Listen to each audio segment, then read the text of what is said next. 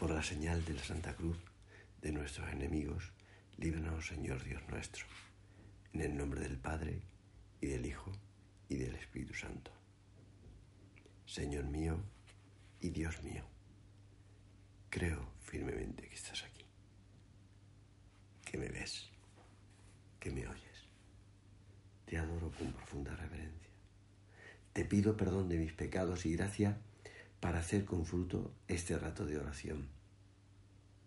Madre mía Inmaculada, San José, mi Padre y Señor, Ángel de mi guarda, interceded por mí.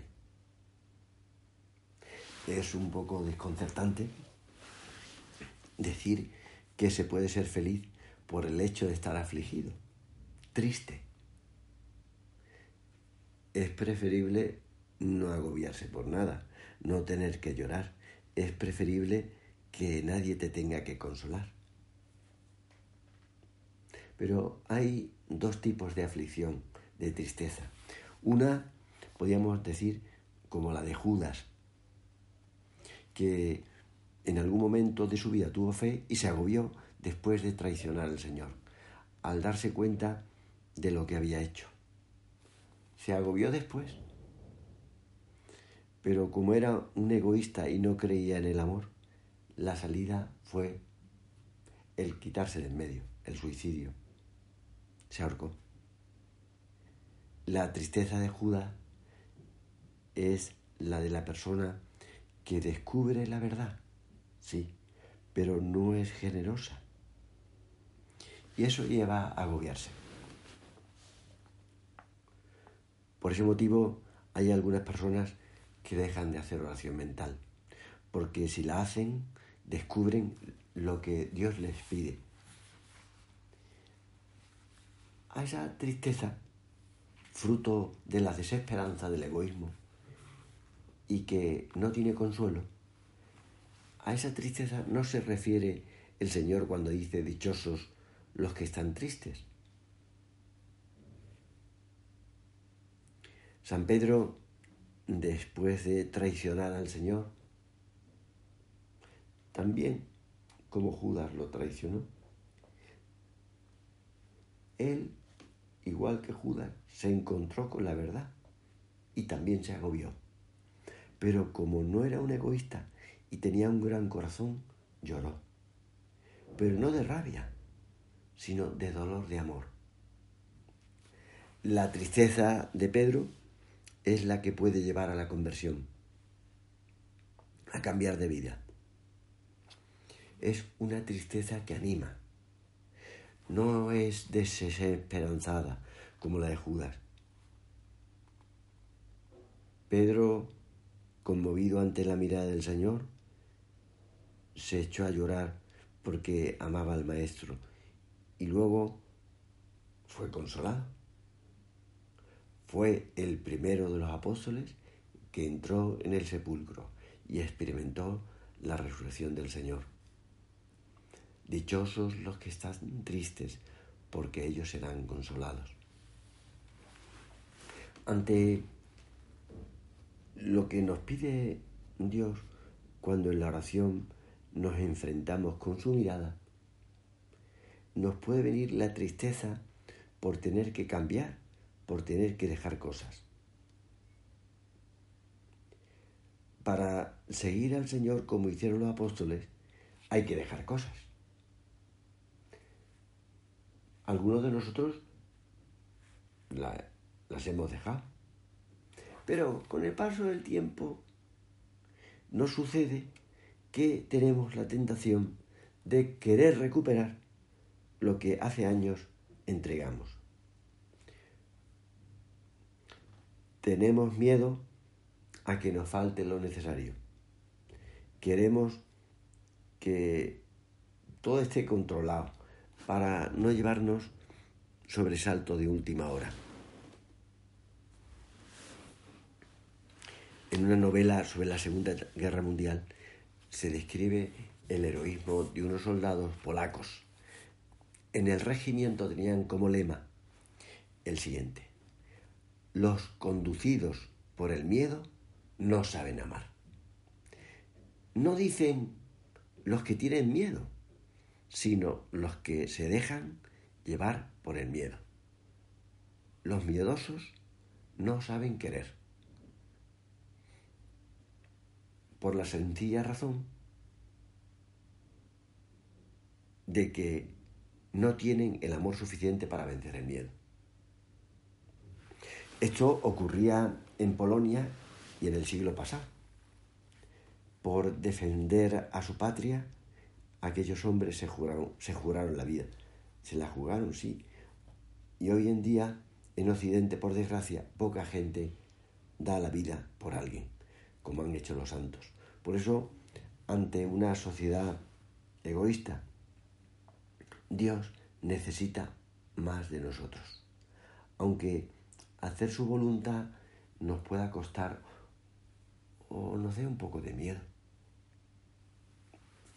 Ante la cruz, también Jesús tuvo miedo. También en el huerto se agobió. Le vino la tentación de dejarse llevar por el miedo, pero lo venció con la oración. Se agobió y lloró porque le costaba cumplir la voluntad de su Padre, que era su misma voluntad, que la voluntad de los dos se identificaba. Jesús desvela su vida interior cuando nos dice, dichosos los afligidos, porque ellos serán consolados. Parece que se dice a sí mismo, ánimo, que después de la cruz vendrá la resurrección. Y eso también nos lo dice a nosotros, que somos sus discípulos. Tranquilo, si haces la voluntad de Dios, aunque te cuesten lágrimas y estés un poco agobiado, ya verás la alegría enorme que tendrás. Pero claro, hace falta fe, porque en esta tierra estamos en un valle de lágrimas. En una película que se llama precisamente Tierra de Penumbras, se cuenta la historia de un famoso escritor inglés que se enamora de una chica norteamericana. Al principio su matrimonio es de conveniencia, pero cuando a la mujer le diagnostican un cáncer, los sentimientos más profundos salen a la superficie y con la fe superan la dura prueba de una muerte inminente. Pero lo sabemos con experiencia, no todo el mundo confía en Dios. Aunque hay muchos católicos, somos pocos los que seguimos al Señor. Nosotros ahora mismo queremos estar junto a María. Ella estuvo sufriendo al pie de la cruz por hacer la voluntad de Dios junto con sus amigas. En, aquel ambiente lleno de crueldad, de cinismo, de hipocresía y de miedo, al que dirán, un chico y unas cuantas mujeres se mantienen fieles junto a la Virgen. También nosotros queremos estar junto a ella. Está claro que aquellas mujeres y aquel chico, de golpe, no pudieron cambiar la sociedad, pero hacen lo que pueden, ponerse de parte de Dios. Sufren con Él, aunque les cuesta muchísimo. Y unos días después, por haber sido generosos, experimentan la grandísima alegría de la resurrección. Cuentan que cuando el reverendo Vianney firmó su nombramiento como encargado de Ars, al principio ni siquiera era párroco. El vicario general le dio al reverendo Vianney un consejo. Le dijo, mire, en el pueblo donde usted irá, no hay mucho amor a Dios. Y añadió, usted lo pondrá.